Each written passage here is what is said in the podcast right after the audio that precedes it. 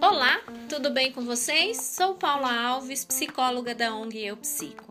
Estou aqui para mais um podcast Saúde Mental Importa Sim, dando continuidade ao nosso podcast sobre violência contra a pessoa idosa, parte 1. Nós vamos falar sobre a violência contra a pessoa idosa, parte 2. Ana Zenelato continuará trazendo informações importantíssimas. Seja bem-vinda. Olá.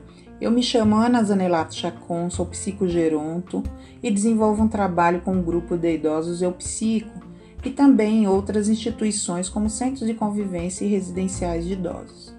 Este é o segundo podcast dando continuidade ao tema da violência contra a pessoa idosa. No primeiro, falei sobre o abandono, a negligência e a violência psicológica e moral. Neste, irei falar sobre a violência financeira e patrimonial a violência física e a violência sexual. Antes de iniciar, é importante destacar o atual contexto da pandemia causada pelo Covid-19, que tornou mais visível a discriminação em razão da idade, ou seja, restrição ou não reconhecimento de direitos a uma pessoa pelo fato de ter 60 anos ou mais de idade, por ser velho ou velho. O preconceito em relação à velhice e às pessoas mais velhas é também chamado de idadismo, etarismo ou ageísmo, termos que irão ouvir falar muito por esses tempos.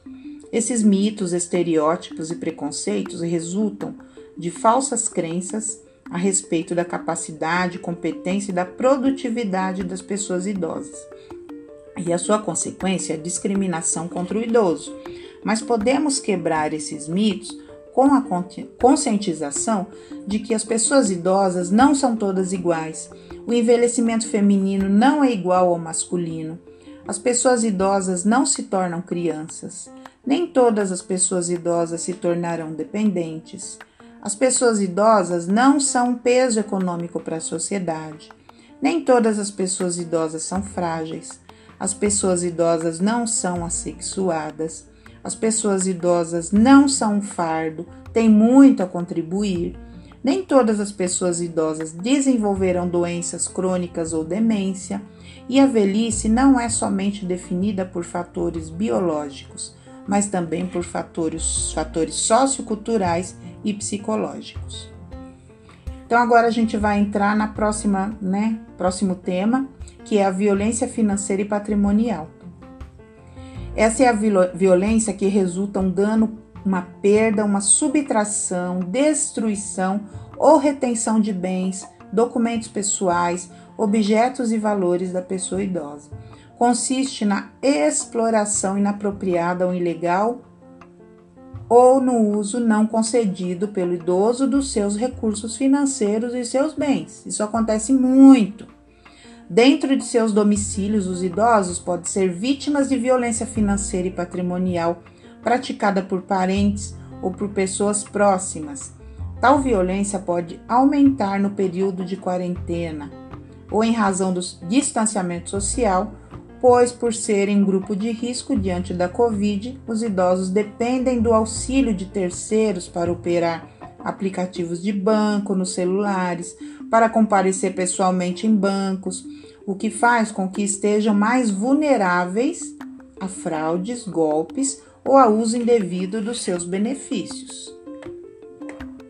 Agora eu vou falar alguns exemplos do que pode acontecer. Vender a casa da pessoa idosa sem o seu consentimento ou consentimento prévio do livre, é, livre esclarecido. Usar ou se apropriar do dinheiro do cartão da pessoa idosa sem o seu consentimento ou um consentimento prévio, realizar contratos em nome da pessoa idosa sem o seu consentimento, usar o dinheiro da pessoa idosa para finalidade que ela não permitiu e nem concordou, impedir com que a pessoa idosa use o seu dinheiro em seu próprio benefício, obrigar a pessoa idosa a fazer empréstimo contra sua vontade para beneficiar terceiros, reter o dinheiro da pessoa idosa para financiar serviços públicos de acolhimento institucional, obrigar a pessoa idosa a assinar procuração para alguma situação. Então isso acontece muito, tem que ficar muito atento. Aí depois nós temos a violência física. É o uso da força contra a pessoa idosa que causa dano ou sofrimento físico, sexual, psicológico ou até mesmo a morte, além de outras formas que podem ocorrer, como por exemplo, golpearem, né? Golpear a pessoa idosa, empurrar, sacudir, bater, administrar alimentação forçada sem o seu consentimento, administrar remédio contra a vontade do idoso. Também acontece muito. E temos aí a violência sexual, é qualquer tipo de atividade sexual sem consentimento da pessoa idosa. A violência sexual ocorre quando alguém possa tocar o corpo ou o órgão genital da pessoa idosa sem consentimento, intimidar, ameaçar, coagir, forçar essa pessoa idosa a presenciar ou manter relação sexual, outras práticas não desejadas pelo idoso, a fim de satisfazer o prazer da outra pessoa. Então aí nós temos as violências que estavam faltando. E aonde buscar esse auxílio? Né? A gente deve denunciar.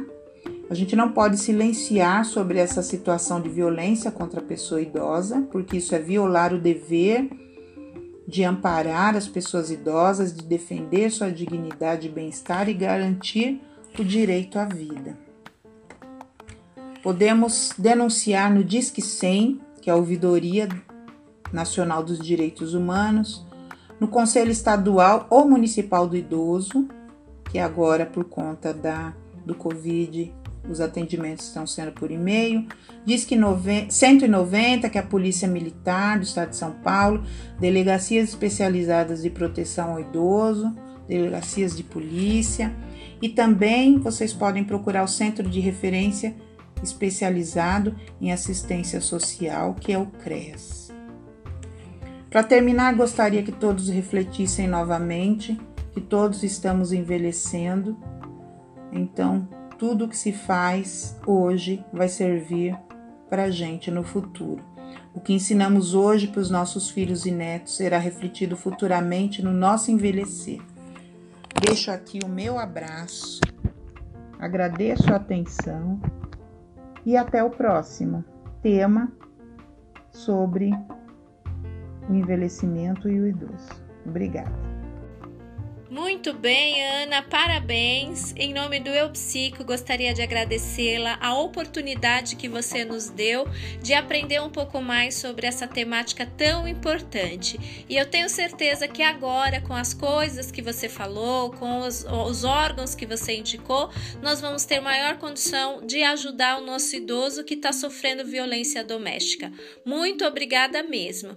E gostaria de reforçar que nós do Eu Psico temos um grupo da terceira idade, que é ministrado pela Ana. Então, a Ana que faz esse grupo, que acontece todas as quintas-feiras, às 15 horas. Esse grupo acontecia presencial e agora ele está online. Online ela está fazendo também às quintas-feiras, às 14 horas.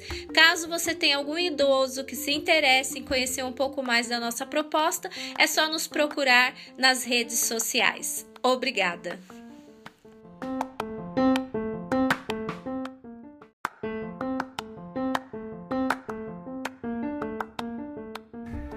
Pedimos para todos vocês que curtam, que comentem, que mandem perguntas, que critiquem, enfim, que interajam conosco.